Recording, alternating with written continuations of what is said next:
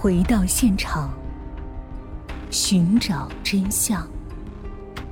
小东讲故事系列专辑由喜马拉雅独家播出。于山哥穿过弄堂，他朝一户居民家的气窗向储蓄所里张望，只见里面那个男职工吃饭去了，只有一个女职工在打电话。于双哥右手握着枪，用左手敲了敲后门。谁呀？传出女职工的问话。狡猾的于庄哥连忙掐紧喉咙，装成女人的声音：“是我呀，你们的邻居。”那名叫朱亚蒂的女职工不疑有诈。当他刚将门打开，忽然愣住了，门外站的是个男人。他本能的想关门，但这一切都已经晚了。在两股力量的抗衡中，女职工根本挡不住一个亡命之徒的蛮力。于双哥用力的顶开门，用枪指着他的脑袋，威逼说：“不许出声，要喊就打死你！快去打开保险箱。”朱亚蒂面对着枪口，他知道自己的职责是什么。他发出了声嘶力竭的喊声：“抓强盗啊！”来人呐！砰！一声枪响，慌了神的于双哥一枪正中朱亚蒂的头部，他倒在了血泊之中。枪响也惊动了附近的居民，有人从房间里走出来看热闹，还以为今天谁在办喜事放鞭炮呢。不料，一位女邻居出门就撞上了满脸杀气、持枪的于双哥。他用枪指着女邻居说。不干你的事儿，回去。他吓傻了，站在那里还没回过神来，又看见跑出来两个身穿蓝色上衣的男子。事情这么巧，在十六日的下午，还有一起抢劫案发生在虹口区的一家五金店。三名歹徒闯进店里，其中一个装成哑巴看货，趁机抢走了店里的一千块钱。目击者描述他看到的三个抢劫者的体貌特征。和女邻居看见储蓄所抢劫案的三个人似乎蛮相像。一时间，银行发生的杀人抢劫的新闻一传十，十传百，引起了社会上的一片恐慌。面对着一个个大道与小道的情报，上海警方没有受到外界干扰。储蓄所血案发生之后，民警第一时间赶到现场，痕迹专家捡到一枚五四式弹壳，一发五四式枪弹，经过比对。茂新伦和储蓄所两起案子现场留下的指纹是一个人所为，这条线索必须死死咬住不放。事实证明，这个思路是正确的。调查结果很快有了结论：银行与五金店两起案子互不相关。女邻居看到两个穿蓝色上衣的男子，后来被确认是外语学院的教师，他们是听到枪响后跑出来看热闹的。银行抢劫案发生后的第二天。现场勘查的侦查员发现了一辆停靠在附近的自行车。这辆车从昨天停到今天，是谁摆放在这里的呢？通过对牌照的核查，侦查员们立刻找到了车主。连车主自己都搞不明白，自己的车怎么会在储蓄所附近呢？但他提供了一个重要的线索：于双哥在昨天早上借走了这辆自行车。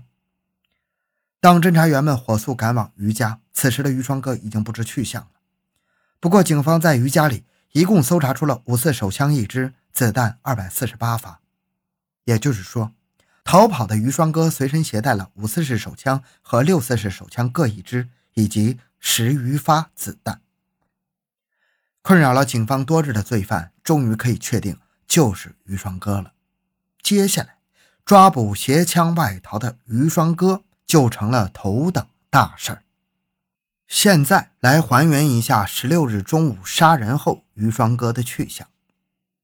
他是一路狂奔着穿过了外语学院的草坪，连自行车也顾不上拿，随机跳上了一辆公交车。这时他想起了自己的女朋友蒋佩玲。黄昏时分，于双哥来到蒋的工作单位东海船厂，把自己抢银行杀人的事儿都告诉了女友，还问他。愿不愿意一起逃离上海？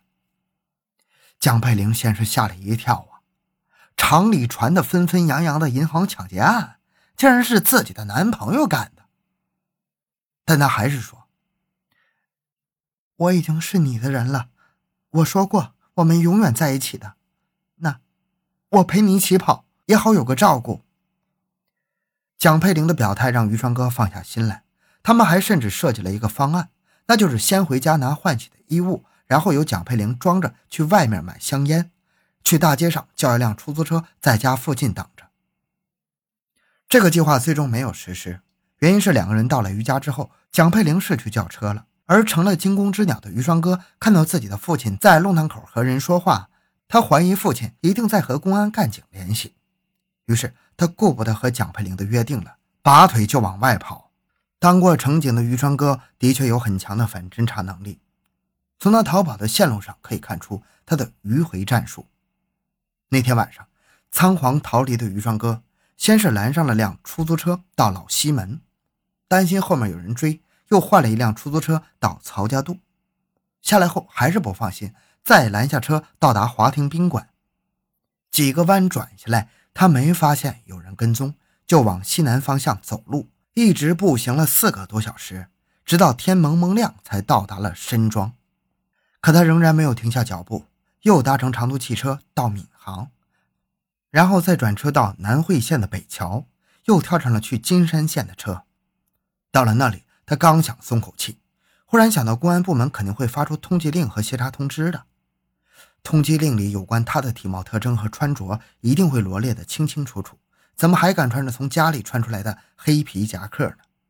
想到这里，他马上来到了一个服装地摊，买了一件蓝色制服和一条军裤。换了衣服，他还是不敢停留，赶紧又上了一辆去金山风境的长途车。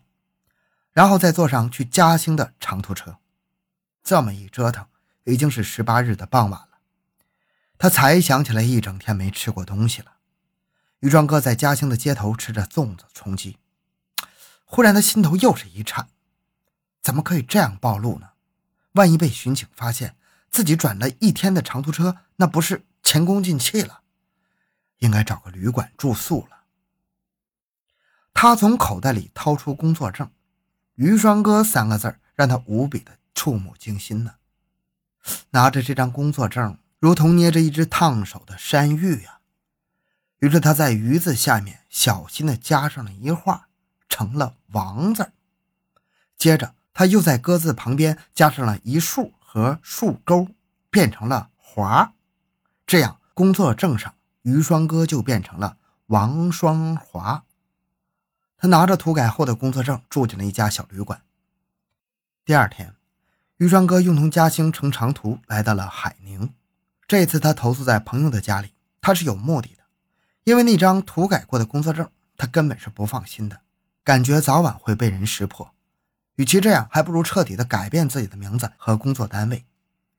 他对朋友说：“他要去宁波出差，走的时候匆忙，把单位开好的介绍信忘记在家里了。”他要朋友帮他弄一张空白的介绍信，免得白跑一趟。那位朋友真的给他搞来了一张空白的介绍信。于双哥在姓名一栏里填上了杜卫国，带着他从海宁坐火车到了杭州，当晚又来到宁波，住进了天一饭店。